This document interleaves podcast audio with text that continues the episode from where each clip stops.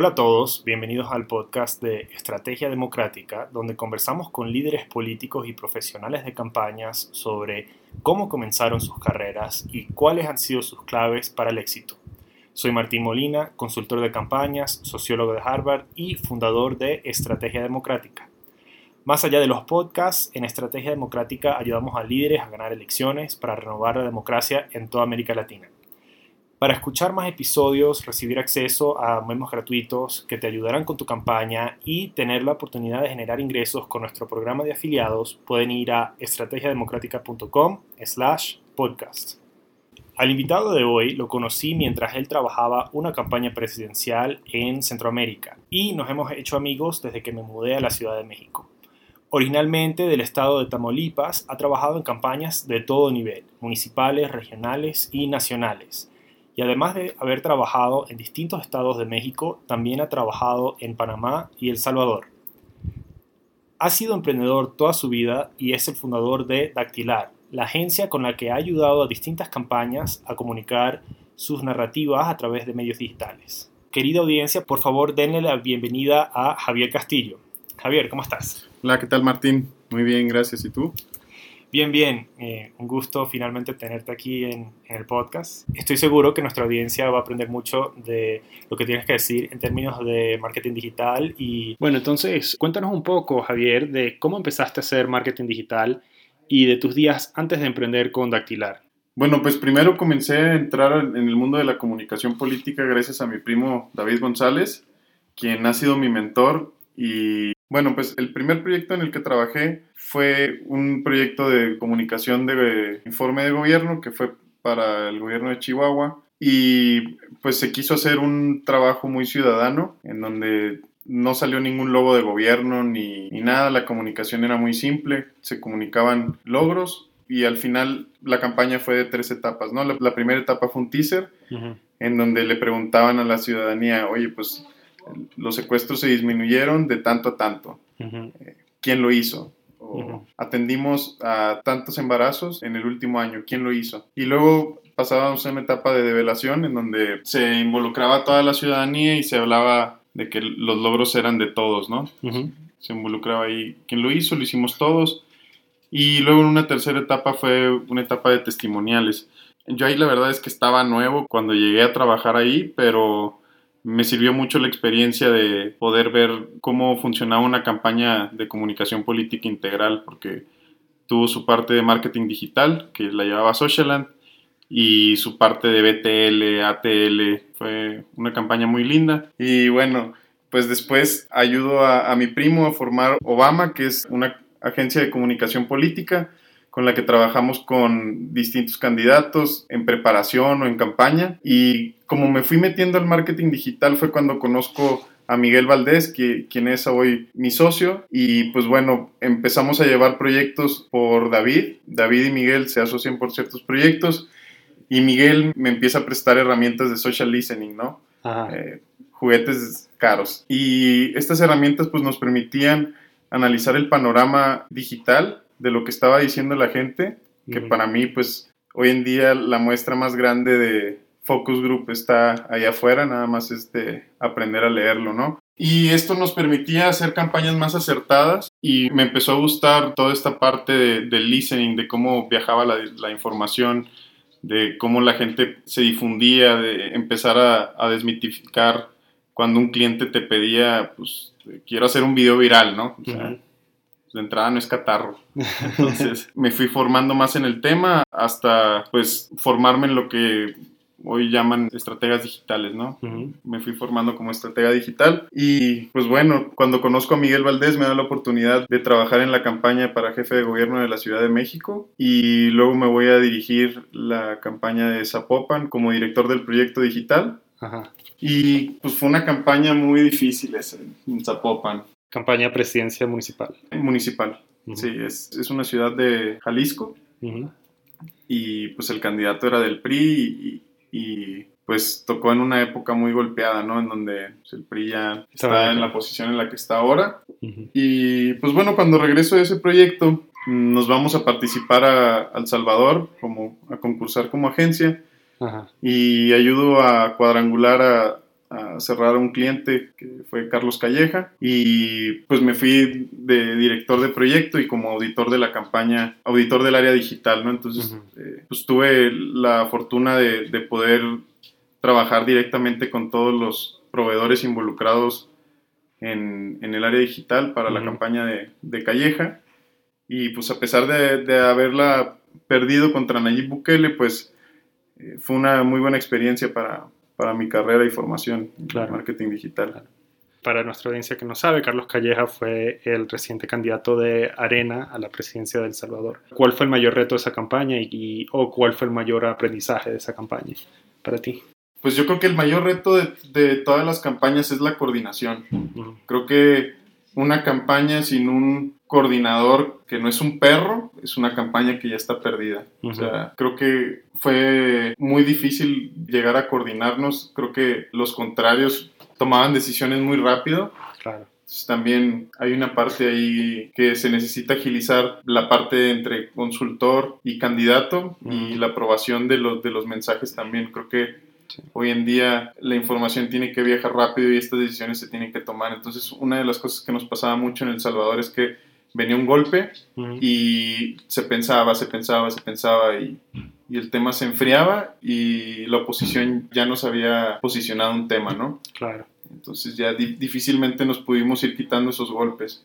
Eso fue el aprendizaje más, más grande y claro. fue una muy buena experiencia. Sí, toda campaña presidencial es una experiencia como ninguna otra porque son tan únicas y también porque es una situación de eh, alta presión.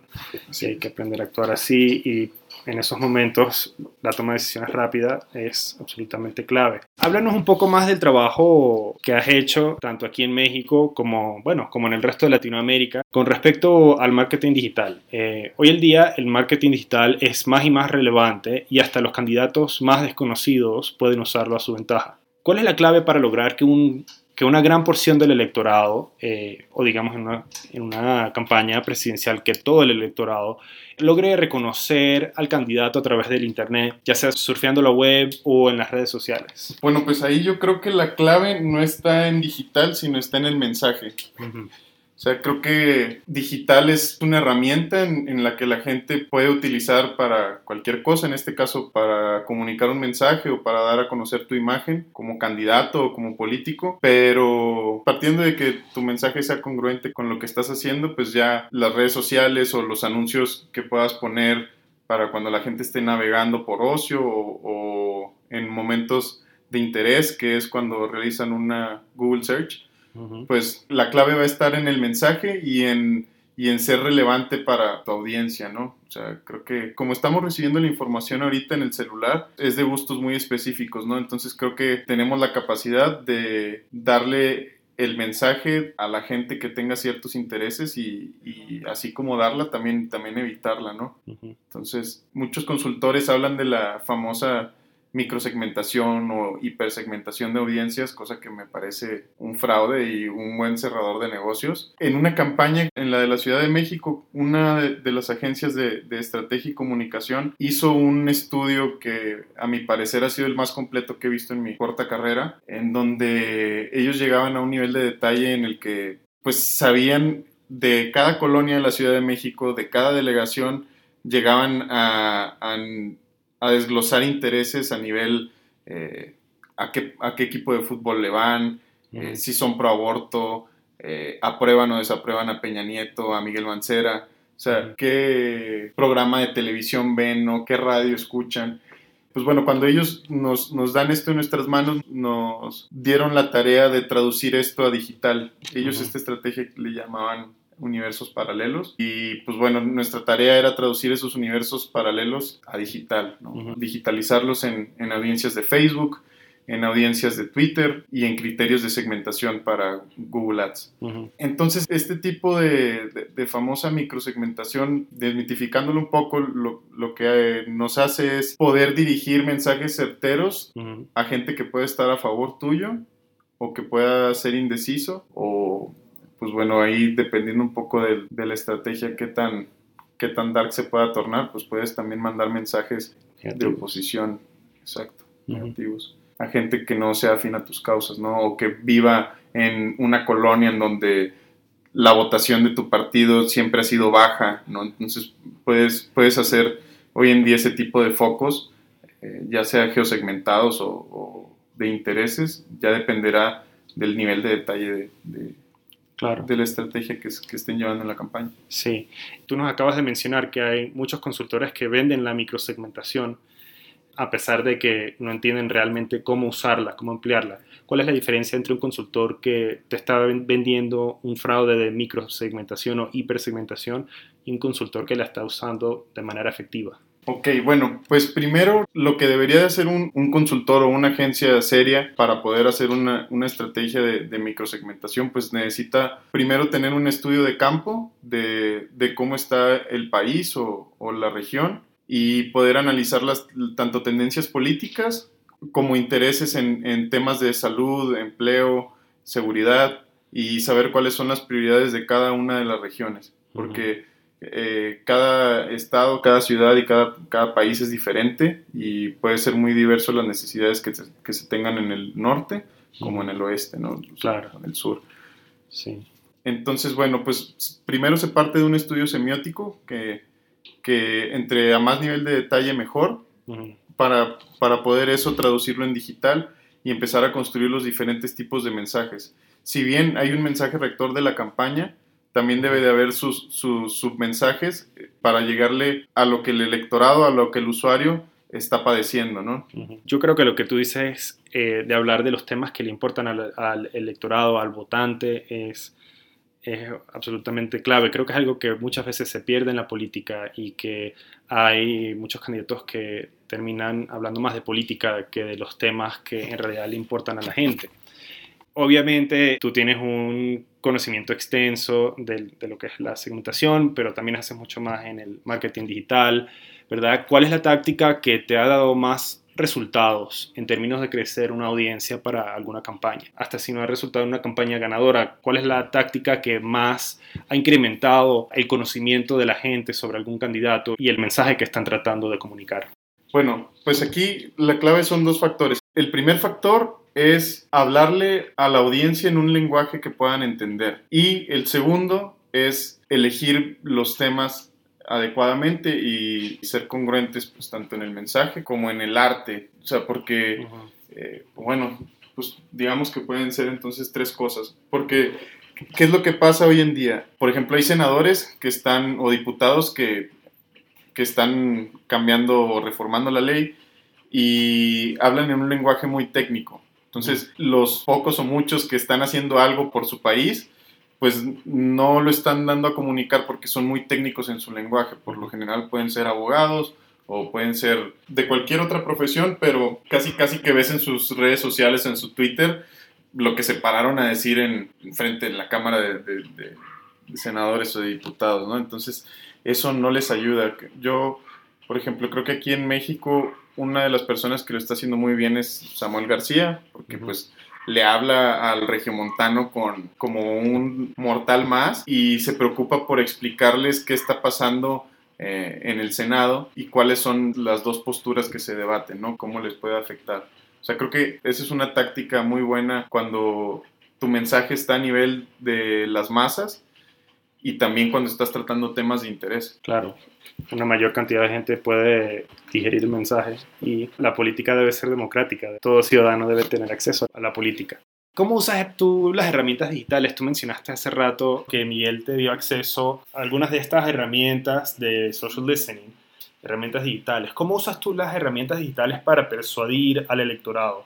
Porque puede ser que aunque muchos, aunque muchos conozcan al candidato o a la candidata, tengan una mala impresión de él o ella, simplemente no hayan sido convencidos, no hayan sido ganados todavía. ¿Cómo lo cambias usando algunas distintas herramientas digitales? ¿Cuáles son las herramientas digitales más importantes para persuadir a la gente? Bueno, mira, las herramientas digitales son solamente para poder medir y analizar que la estrategia que se está ejecutando es la correcta. Es decir, si tu volumen de conversación o lo que la gente está hablando de ti en digital se parte, digamos, en dos. Una es lo que la gente te puede dejar o decir en tus redes sociales. Esa es una pequeña muestra de gente que se interesó por tu tema y opinó en positivo o negativo. ¿No? Y hay otra parte de la conversación que digamos que es la parte debajo del iceberg, que es todo lo que sucede en Twitter, en Facebook, en Instagram, en YouTube y en blogs y sitios web que hablen de ti, ¿no? Entonces, las herramientas digitales nos ayudan, sobre todo las de social listening, nos ayudan a, medir el impacto que está teniendo esta conversación que gira en torno a ti, ¿no? Y para en base a eso poder tomar decisiones estratégicas. Es decir, puede que en tu Facebook todo el mundo te esté dando comentarios de apoyo y eso puede nublar un poco la vista del candidato y decir que las cosas que está haciendo están siendo bien. Y al candidato lo ves y lo único que publica es de eventos, ¿no? Entonces, pues, ¿quién le va a aplaudir? Pues la misma gente de los eventos. Pero mientras está sucediendo una conversación que, que no está a simple vista, entonces estas herramientas nos ayudan a identificarla en base a keywords, en base a hashtags, en base a el monitoreo de ciertos autores que puedan hablar de nosotros en positivo o negativo o simplemente que puedan ser replicadores de nuestro mensaje para poder tomar estas decisiones, ¿no? Porque luego es muy común ver también las campañas eh, que se hacen crisis de la nada porque vieron que en un perfil de una persona tiene 20 compartidos y está hablando mal del candidato, ¿no? Y llega el, coordinador de campaña o llega su, su, particular y te dice, oye, ¿cómo le hacemos para bajar esta publicación? o sea, ese, no sabes, y, y, llegan y te dicen, tú dime lo que se ocupe de dinero para darla de baja. Eso es algo que no, que no sucede. Eh, entonces, para, para esto son, son, estas herramientas, para poder medir el impacto y poder también darle eh, un poco de, paz al, al, candidato o al equipo de campaña o en realidad ponernos en un estado de, alerta para hacer un plan de acción para, para mitigar los daños, ¿no? Sí, yo creo que mucha gente comete ese error de, de, pensar que lo que ven en sus redes sociales es todo lo que existe y que muchas veces esos comentarios no se relacionan con la verdad de la opinión pública y, y muchas veces pueden contradecir estudios más a fondo. ¿no? Eh, yo creo que el hecho de que la gente no sepa interpretar las redes sociales todavía es seguramente un efecto de que en los últimos años hemos vivido una transición de la publicidad, eh, incluyendo la publicidad política, la publicidad estando en la televisión y siendo ejecutada a través de la televisión y la radio, y nos hemos movido hacia la ejecución de la publicidad a través de los medios digitales. Este cambio ¿Cómo crees tú que afecta o cómo has visto tú que afecta el contenido que uno debe comunicar? ¿Qué es lo que frecuentemente tienes que recomendarles o recordarles a tus clientes que no están acostumbrados a los medios digitales? Bueno, pues lo que yo les recomendaría a los candidatos y que es el mejor consejo que me han dado es hagan caso, chi. hagan caso. Mira, justo lo que pasa es que eh, y, nos pasa yo creo que a, la mayoría, o bueno, esta, asumir esto también es parte de, ese error, pero muchas veces creemos que lo que nosotros creemos y lo que nuestro pequeño círculo alrededor nos dice es, es la verdad absoluta, ¿no?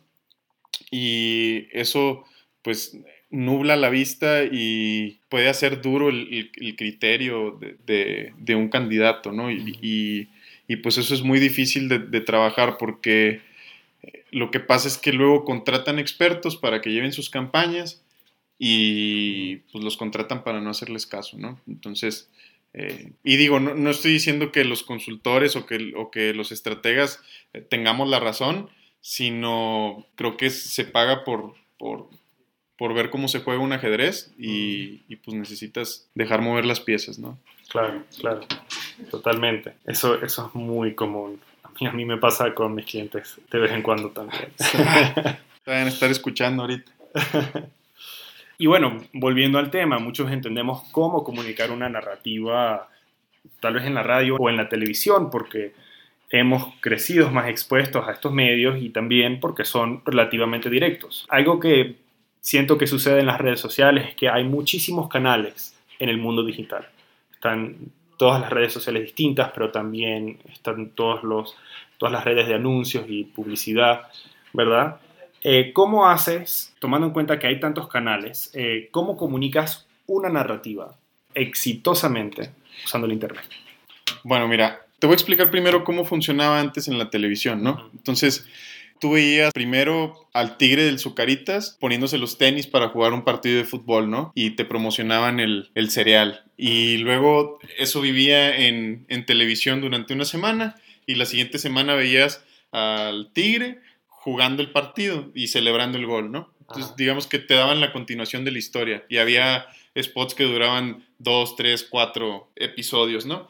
Bueno, hoy en día podemos aplicar la misma estrategia en digital. O sea, cuando una estrategia de contenidos es bien hecha, tú puedes darle primero al, al electorado o a, los, o a los ciudadanos un mensaje que quieras que ellos consuman. Y entonces, eh, digitalmente, lo que hacemos es, pues si, si tu video tuvo un millón de reproducciones, hacemos una segmentación con gente que por lo menos vio 10 segundos tu video. Entonces así nos aseguramos que pues por lo menos se llevaron una parte de tu mensaje y ellos pueden ser candidatos o estar listos para, para tener el segundo bloque de contenidos de ese mensaje. Claro. Entonces así es como vas eh, construyendo una narrativa sobre, sobre estos usuarios. O sea, hay técnicas como esta que son de segmentación en base a publicaciones anteriores y también eh, hay estrategias de remarketing o de, o de seguimiento de usuarios en donde es gente que ya hizo clic en tu sitio web, que ya te visitó y te conoce, Ujú. ya les puedes dar un seguimiento, ¿no? O sea, un- una segunda parte. Sí, yo creo que gran parte de eso también es mantener todo ordenado, como en cualquier sección de la campaña. Hay que asegurar de que uno esté siempre hablándole a la audiencia correcta, etc. Vamos a hablar un poco más general ahora eh, en términos de las campañas que hayas trabajado. ¿Cuáles son los peores consejos de, marketing político o simplemente consejos políticos que hayas escuchado alguna vez eh, y en qué resultaron? Yo creo que el peor consejo que he escuchado en una campaña política es no salgas. Me ha pasado en varias ocasiones que hay un ataque frontal por parte de, de- de la competencia y el peor consejo que se puede haber es no salir. O sea, creo que la gente quiere escuchar, o sea, necesita respuestas y pues a fin de cuentas los candidatos y los políticos necesitan entender que esto también es un show, ¿no? O sea, eh, estar hablando de propuestas, nadie ha votado por una propuesta en la vida. Si están pensando en hacer su campaña en base a propuestas, no lo hagan, no funciona. La gente no se acuerda de las propuestas. Yo creo que e- ese ha sido el, el peor consejo o la peor táctica, ¿no? Dejar que el tema se enfríe porque Sí. permites que la competencia se, se adueñe de la narrativa. Y si tú no estás en control de, de tu misma narrativa y no hay nadie más que esté saliendo a defenderte, pues vas a ser víctima de lo que quieran decir de ti. Claro, sí, totalmente.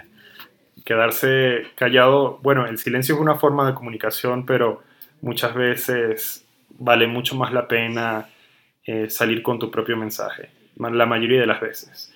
Por el otro lado, ¿cuál es el mejor consejo de marketing digital o consejo político por lo general que alguna vez has escuchado o que tú mismo hayas dado y en qué resultó? Bueno, pues yo creo que el mejor consejo que, que pudiera dar para, pues ya sea que seas un candidato, un, político o una institución, pues es que salgas a hacer. O sea, creo que más allá de, de todo lo que hablan los políticos, hay políticos de, de dos tipos, los que dicen y los que hacen. Entonces, pues no formen parte de los políticos que solo dicen, ¿no? Sal- salgan y, hagan cosas por su gente, pierdan el miedo, grábense, manejen su Twitter, no dejen que un, que un community manager les, les pueda causar ahí una crisis por un RT o por un, o por un like y no se dé cuenta que estén en su cuenta. Yo creo que los mejores políticos de la actualidad manejan por lo menos su Twitter. Sí. ¿no? Están en Twitter y están al día y opinan y salen y hablan y no se quedan callados ni, ni, de, ni de brazos cruzados. Ujú, Pues creo que ese es. Sí. Si daría un consejo sería ese. Sean de los políticos que hacen. Sí, es la mejor forma de aprender también. Mucha gente se queda pegada en el silencio porque tienen dudas sobre su mensaje o sobre su imagen política, pero la mejor forma de mejorarla es haciendo. Esta pregunta se, se la he hecho a todo el mundo y me gusta porque también es una pregunta un poco más personal. ¿Cuál es el libro que más ha formado tu modo de operar en la vida? ¿Y qué libro le recomendarías a alguien que, bueno, quiere dedicarse a la política o quiere aprender más sobre el marketing o simplemente quieren, quieren mejorar sus vidas? Bueno, mira, mi libro favorito es, se llama Roba como un artista de Austin Kleon y creo que, creo que es mi favorito porque te da muchas formas de, de poder crear y ser original con, con lo que sea que hagas, ¿no? Ya sea marketing, sea comunicación política, sea lo que sea. Eh, pues lo, lo, que nos dice este libro es que eh, hoy en día muchas cosas ya existen, o sea, muchas cosas ya se han inventado. Y pues inspira, inspiratearte algo, como yo le digo, o sea, eh, puedes hacerlo siempre y cuando tengas más de dos referencias para crear algo nuevo, ¿no? Porque si tu trabajo lo estás basando en una referencia, te vas a convertir en un plagio. Y pues bueno, siempre, y cuando tú eh, admires el trabajo de alguien más y se lo puedas reconocer y, lo uses como inspiración para hacer algo nuevo, eh, pues siempre vas a poder eh, llegar a, distinguirte, en, sea, sea cual sea el ramo en el que te desarrolles. Claro. Claro. Esto es algo que ha inspirado tu forma de emprender también, además de las recomendaciones que les haces a los clientes. Pues sí, o sea, yo creo que podemos aprender de los éxitos y de los fracasos de la gente. Dicen que no se experimenta en cabeza ajena, pero creo que sí puedes planear en base a, al histórico de, de, gente que pues o ha emprendido o, o ha hecho una campaña de propuestas. Eh, puedes aprender mucho de ellos y, puedes tomar dos cosas muy buenas que te hayan gustado de, personas diferentes y, crear algo totalmente nuevo y que pueda hacerte diferente o hacerte destacar. México está viviendo ahorita unos cambios políticos bastante fuertes, por lo menos dentro del contexto de la historia mexicana, ¿verdad? ¿Cuál crees tú que fue el mayor factor en la victoria de AMLO el año pasado? y todas las olas de cambios que eso ha traído al país. ¿Y cómo ves tú la política desarrollándose eh, aquí en México de ahora en adelante? Bueno, pues a, mi parecer hubo varios factores que influyeron para que AMLO ganara con, con tanta diferencia, ¿no? Creo que, pues primero, las decisiones y la comunicación del gobierno federal estaban por, por el suelo, la aprobación de, del presidente también. También hubo una parte del, PRI nacional, que yo lo viví con varios clientes, eh, nos soltaron el recurso, o sea, el dinero que por lo general les dan para, para las campañas políticas, no se los dieron, ¿no? Entonces, yo creo que hubo también una parte ahí donde generaron descontento hacia la base sólida del partido, que pues, ha sido el Partido de México durante más de 70 años, y que pues por eso no vimos una movilización, no vimos al PRI defenderse, ¿no? Creo que eso influyó mucho y pues bueno, eh, de parte de la comunicación de, del presidente, pues bueno, de, Andrés Manuel, entonces candidato, pues se dirigió totalmente al público más grande de México, ¿no? A, la clase media y a la, y clase obrera sobre todo. Entonces, ganando esa audiencia y capitalizando el odio hacia los partidos políticos, pues cosa que es, un fenómeno ahorita en, Latinoamérica, la gente ya está harta de, los partidos tradicionales y, pues un fenómeno que he visto es que pues ganan los que se oponen al sistema, ¿no? Ahorita. Entonces, es difícil querer eh, perpetuar o, querer estar como de parte de lo que hay ahorita. Y eso fue lo que, lo que creo que le dio la victoria a Andrés Manuel. Y en los próximos cuatro años, ya sea en elecciones regionales o en las próximas presidenciales, ¿cómo ves tú el rendimiento del gobierno actual de, bueno, de Andrés Manuel y, y también de Morena? Eh, ¿Tú crees que existen eh, aperturas o posibilidades para la oposición aquí en México? Yo creo que sí. O sea, el desempeño y el, y el descontento de, la gente ahora ha ido creciendo. O sea, al inicio del gobierno de Andrés Manuel hubo una gran aprobación, eh, cosa que no ha podido mantener por, por el tipo de decisiones que, ha ido tomando y que pues ya dejó un poco a un lado de escuchar lo que la gente le pide, ¿no? Creo que sí hay opción para, para la oposición. No veo al PRI figurando en, las próximas, sin embargo, en estudios recientes he visto que los que de los presidentes municipales y diputados mejor evaluados encabezan en la lista pues algunos presidentes del PAN y del PRI en, el país, ¿no? Entonces, pues no me sorprendería verlos y desbancar a, Morena como mayoría en las próximas elecciones tampoco me parece una locura. Creo que sí se pueden acabar la reputación de, del partido en cuatro años. Y si tuvieras un mensaje que darle a tu país, a todos los mexicanos, ¿cuál sería? Bueno, pues un consejo que le daría a, a todos los mexicanos es, sea lo que sea que estén haciendo, háganlo bien, háganlo bien hecho, esfuércense en dar su máximo y, y eso va a poder ayudarlos a, lograr sus metas o como decimos aquí en México, a salir de jodidos. claro, sí, todo el país avanza juntos. Eh, muchísimas gracias Javier por, por esta entrevista. Eh, gracias a ti Martín por la invitación. Estoy seguro que nuestra audiencia habrá disfrutado mucho y también habrán aprendido mucho de, tus experiencias. Si quieren entrar en contacto con nosotros, ya sea conmigo o con Javier, pueden contactarnos a través de nuestro website estrategiademocrática.com. Muchas gracias y buen día.